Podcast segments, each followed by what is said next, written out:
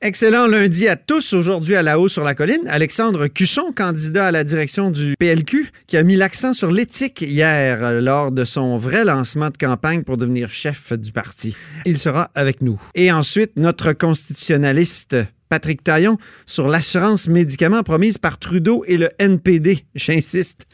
Est-ce un projet constitutionnel? C'est la question qu'on se pose. Mais d'abord, mais d'abord, il y a un compteur avec nous au studio.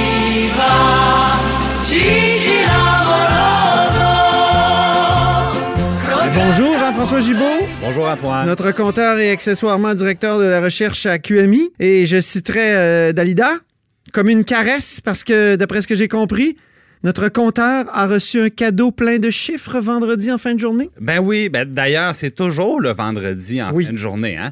Là, on parle, dans le fond, de la mise à jour du ministère des Finances qui, à chaque mois, nous dit où est Le rapport mensuel des opérations financières, Exactement. Monsieur le compteur. En bon français, le suivi du budget. Hein. C'est ça. On dépose un budget au mois de mars, puis après ça, à chaque mois, on regarde, ben, est-ce que les prévisions du budget se confirment et sinon, ben, dans quel sens que ça peut varier? Alors. Puis on est encore dans le trèfle à quatre feuilles? Ben là, quatre, cinq feuilles, je le sais plus. C'est toujours la même chose avec le ministère des Finances depuis quelques années. Je me souviens très bien, à pareille date, l'année passée, on se disait les mêmes, les mêmes histoires. C'est-à-dire qu'au budget, on nous disait, bon, ben c'est fini les surplus, là, on va être à, on va être à l'équilibre, pas plus. C'est ça. Six mois plus tard, on fait euh, le point, dans le fond, à la mi-année. Et là, on dit, moi, il va y avoir peut-être 1,4 milliard de surplus. Mais là, le problème, c'est que euh, il y a sept mois de passé à l'année financière sur 12.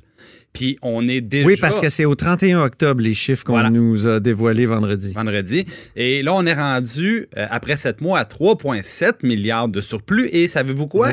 C'est plus que l'année passée. Et l'année ah, passée, il faut s'en souvenir, on a terminé l'année avec un surplus de 8,3 milliards, duquel on enlève le fonds des générations. Il restait quand même 4,8 milliards de surplus. Donc, on est très, très loin des cibles annoncées. Puis là, c'est pas parce qu'on serre la ceinture, là tous les dépenses du gouvernement sont dans le tapis, mon Léon. Alors, c'est du 5, du 6% en santé. Euh, donc, il n'y a pas de. C'est pas parce qu'on est en restriction budgétaire. C'est les revenus qui rentrent, l'impôt des particuliers, les taxes à la consommation, ça va bien notre affaire. Et euh, on se dirige, donc oubliez ça, 1,4 milliard, ça sera beaucoup plus que ça. Maintenant, la dynamique est facile à comprendre. On est en négociation avec le secteur public. Le gouvernement négocie avec ses 550 000 employés. Et là, euh, le président du Conseil du Trésor, M. Dubé, a déposé une offre insultante, comme on dit. Oui c'est-à-dire 7 sur 5 ans, même pas l'inflation.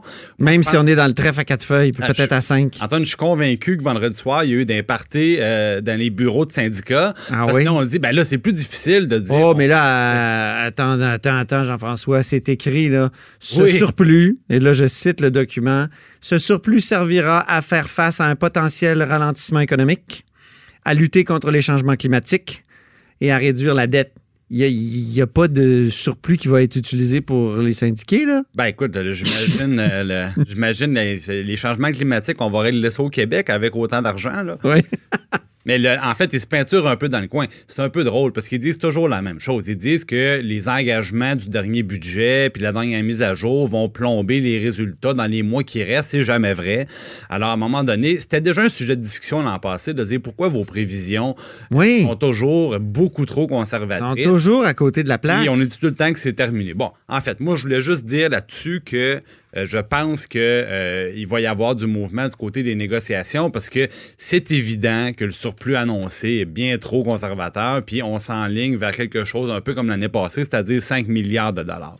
Ouais. Alors, c'est, euh, ça va teinter, je pense, beaucoup la, la, poursuite des négociations avec les, les syndicats et les employés de l'État. Puis là, tout le monde veut de l'argent. Quand, quand on voit que l'État est en surplus comme ça, tout le monde va demander de l'argent. donc, ça va, être, euh, ça va être des consultations pré-budgétaires euh, très actives pour le ministre. ça doit être actuellement parce qu'elles ont lieu actuellement. Elles, sont, elles sont en cours actuellement et ce sont des surplus, des surplus qui sont structurels. C'est-à-dire que c'est pas le résultat de circonstances particulières. Pas un paiement qui vient d'Ottawa.